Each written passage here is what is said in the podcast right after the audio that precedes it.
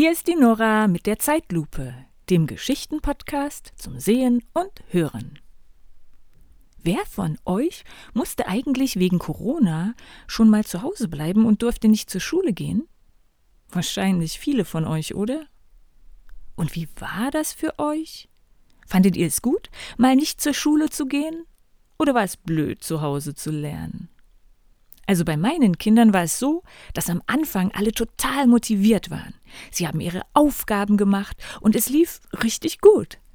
Aber mit der Zeit verschwand irgendwie die Lust, immer nur alleine zu lernen und immer nur Arbeitsblätter auszufüllen.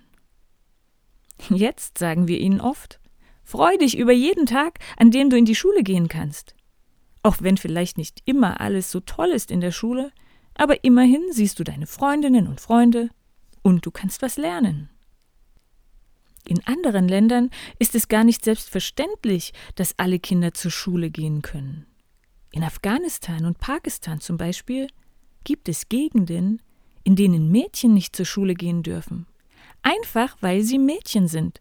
Und manche Leute dort meinen, dass Mädchen nur putzen, kochen und später Kinder bekommen sollen. Und dafür brauchen sie keine Schule. Andere Kinder können nicht zur Schule gehen, weil die Schule in vielen Ländern Geld kostet, anders als hier in Deutschland. Und nicht alle Eltern können sich das Schulgeld leisten. Ich erzähle euch heute von Malala, einem Mädchen aus Pakistan, die sich nichts sehnlicher wünscht, als dass alle Kinder der Welt zur Schule gehen können. Denn sie sagt, ein Kind, ein Lehrer, ein Stift und ein Buch können die Welt verändern. Seid gespannt auf die Geschichte von Malala. Auf geht's!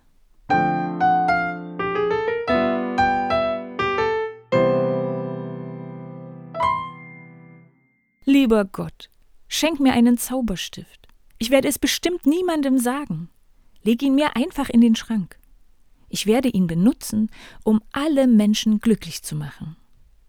So betet Malala eine Zeit lang jeden Abend. Am Morgen schaut sie in ihre Schublade, aber der Stift ist nie da. Malala lebt in Pakistan, in dem wunderschönen Tal mit dem Namen Swat. Dort gibt es einen herrlichen Fluss, viele Bäume und man sieht die schneebedeckten Berge. Am schönsten ist es für Malala, im Sommer abends auf dem Hausdach zu sitzen, den Gesprächen der Erwachsenen zu lauschen und in der Ferne die Berge zu sehen. Aber sie liebt es auch, sich mit ihren Freundinnen zu treffen, sich die Fingernägel zu bemalen und zu singen und zu tanzen, wie sie es in Filmen gesehen hat. Den Zauberstift kennt sie auch aus dem Fernsehen. Der junge Sanjo in einer Serie hat so einen Stift. Er kann ganz verrückte Sachen damit machen. Wenn er einen Apfel oder einen Polizisten malt, erscheinen sie plötzlich vor ihm. Und wenn er aus Versehen eine Schlange gemalt hat, kann er sie verschwinden lassen, indem er sie ganz schnell wegradiert. Hätte ich den Zauberstab, würde ich zuerst den Kindern auf dem Müllberg helfen, denkt Malala.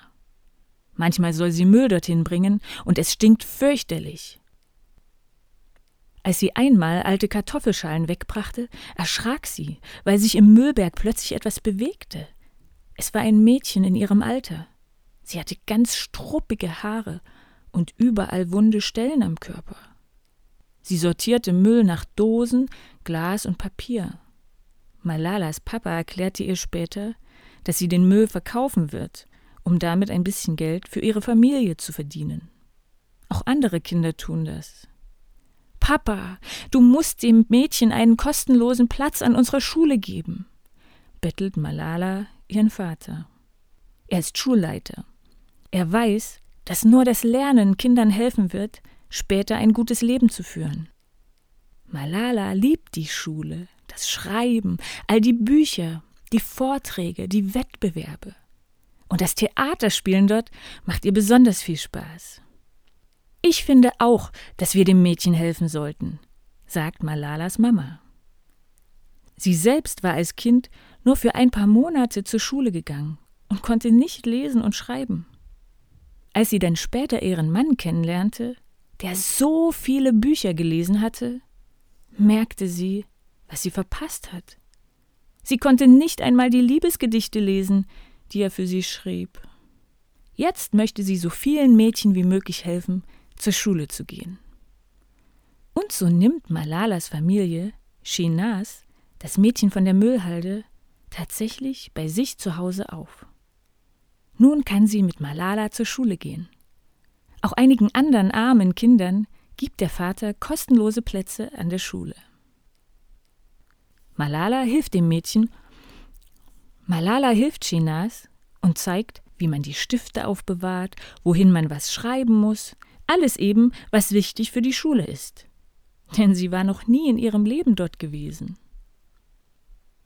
Wer hungrig ist, sagt Malalas Mama, kann sich nicht aufs Lernen konzentrieren. Und deshalb lädt sie die armen Kinder ihrer Straße vor Schulbeginn zum Frühstück ein. Malala freut sich für die Kinder und dass ihre Mama so großzügig ist. Aber dadurch ist es oft ganz schön trubelig bei uns zu Hause. Manchmal hätte ich einfach gern meine Ruhe, denkt sie. Vorher hatte sie auch ihr Zimmer ganz für sich alleine. Jetzt muss sie es mit zwei Mädchen teilen. Neben Shinaz wohnt auch noch ihre Cousine bei ihr. Ich will auch mal allein sein, jammert sie. Aber gleichzeitig will sie ja auch, dass alle Kinder zur Schule gehen. Ihr Vater denkt genauso. Jedes Kind soll zur Schule gehen. Diesen Satz lässt er auf tausende Zettel drucken und verteilt sie überall in der Stadt. Denn manche Familien schicken ihre Töchter nicht zur Schule, weil sie finden, dass Mädchen nur dazu da sind, im Haushalt zu helfen und nicht zum Lernen. Einige meinen sogar, dass es nicht zum Islam passt, dass Mädchen etwas lernen. Der Islam ist die Hauptreligion in Pakistan. Leider bekommen diese Leute, die so denken, immer mehr Macht im Land. Sie bedrängen die Familien, ihre Töchter nicht zur Schule zu lassen. Und sie führen noch andere Regeln ein. Sie verbieten es, Musik anzuhören oder Filme zu schauen. Man darf nicht mal mehr singen, und dabei singt Malala so gerne. Frauen sollen jetzt ihren Körper ganz verhüllen, wenn sie aus dem Haus gehen, und es muss immer ein Mann aus der Familie dabei sein. Sogar das Brettspiel Karom, das alle Kinder in Pakistan lieben, wird verboten.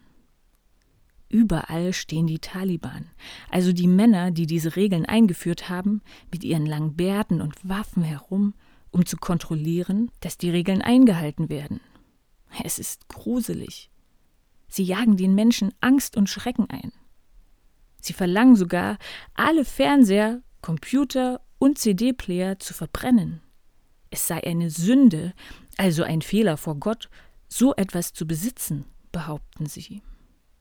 Keiner wehrt sich, denn alle haben Angst. Für Mädchen wird es immer gefährlicher, in die Schule zu gehen. Malala und ihr Vater aber bleiben tapfer. Malala geht weiterhin zur Schule und ihr Vater lässt weiterhin als Schulleiter Mädchen zur Schule kommen. Aber es werden immer weniger. Eines Tages organisiert der Vater einen Friedensmarsch von der Schule aus. Wir müssen uns wehren, sagt er. Wenn alle schweigen, wird es immer schlimmer und nichts wird sich ändern. Also ermutigt er, die Schülerinnen und Schüler und Eltern durch die Stadt zu laufen.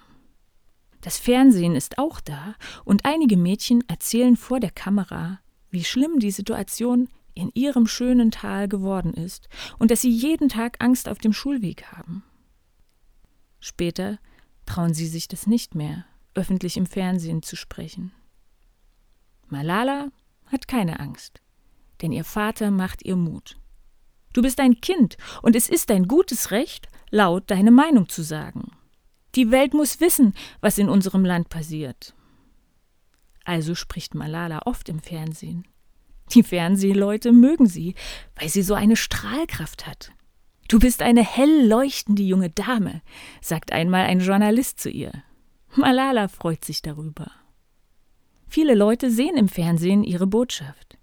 Wir wollen einfach nur normal leben und lernen. Helft uns, dass Mädchen auch hier im Swat wieder ohne Angst zur Schule gehen können, sagt Malala ins Mikrofon. Schließlich kommt ein Anruf vom Radio. Wir suchen eine Schülerin, die jeden Tag ein bisschen aus ihrem Leben erzählt. Malala, kannst du dir das vorstellen?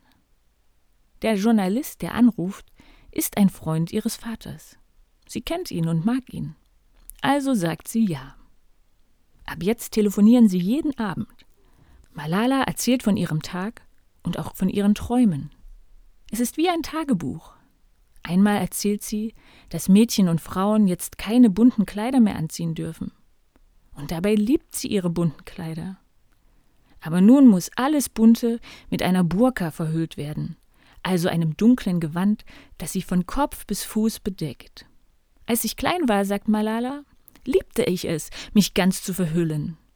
Aber wenn man dazu gezwungen wird, ist es nicht mehr lustig. Malala entscheidet sich, niemals in ihrem Leben eine Burka zu tragen.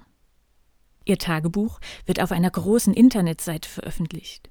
Wie aufregend, meine Worte im Internet zu lesen. In der ganzen Welt erfährt man dadurch, wie viel Angst die Menschen in ihrem Tal haben, besonders die Mädchen.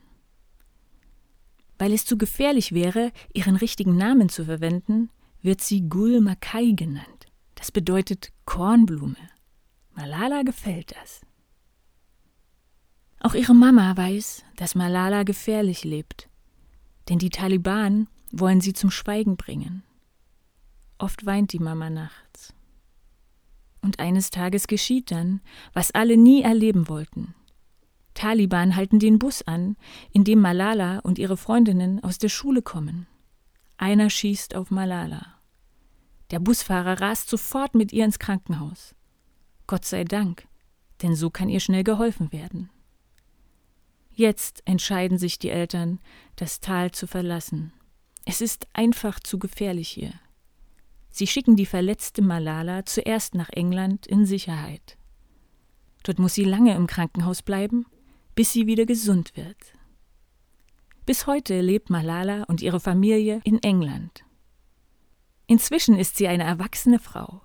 Und sie hört nicht auf, überall in der Welt Mädchen dabei zu unterstützen, in die Schule zu gehen und zu lernen.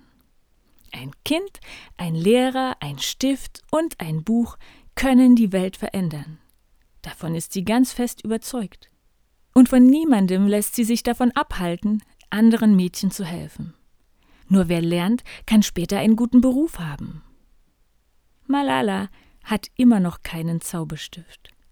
Aber sie weiß inzwischen, dass man auch ohne Zauberstift anderen helfen kann.